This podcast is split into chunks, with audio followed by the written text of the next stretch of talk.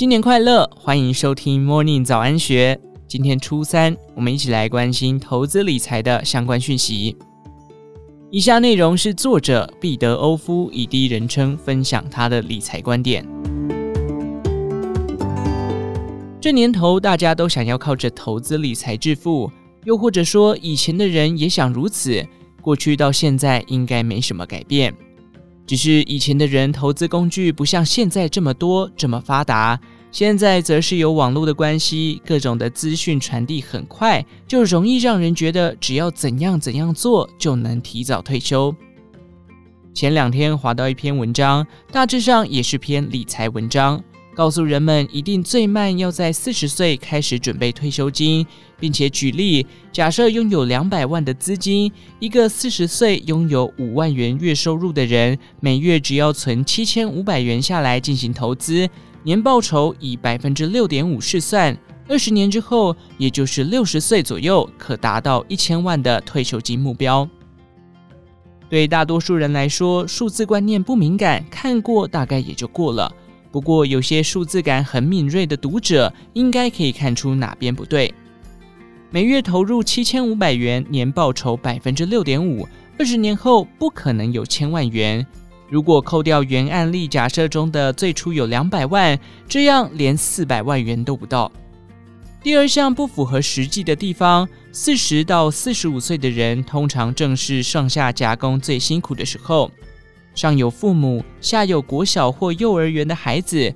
五十到五十五岁的人，则是年迈父母搭配就读大学的孩子。这两个阶段都很艰辛。先假定父母都很健康，而且自给自足，用一家三口来试算，代表只剩下四万两千五百元可以过生活。一天吃三餐，每餐设定一百元，一家三口都不准吃餐厅、吃宵夜、买饮料。那一个月下来，全家人的吃饭费用是两万七千元，房租房贷，一家三口人要窝在套房不是不可能，只是真的很辛苦。通常随着孩子长大一点，就肯定要住个两房一厅才行。那么租金以双北市算，每两万很难找到房子。台北市的大套房目前要找每月一万五千元以下，已经不好找到适合的住处了。小套房倒是还找得到，只是一家三口会很拥挤。接着是有了孩子的家庭，通常会买车。即便是没买车的人，却也知道我们是属于少数族群。大多数有孩子的家庭，往往会有台车。有车不只是接送小孩方便，假日也会比较多出远门的机会。这都是常见的家庭生活方式。买车费用是一笔，养车费用还包含了停车费。牌照税、燃料税、保险费、耗材费、保养费、油钱等等，算到这边，饭钱两万七千元，房租房贷两万元，养车费用一万五千元，很轻易就达到了入不敷出。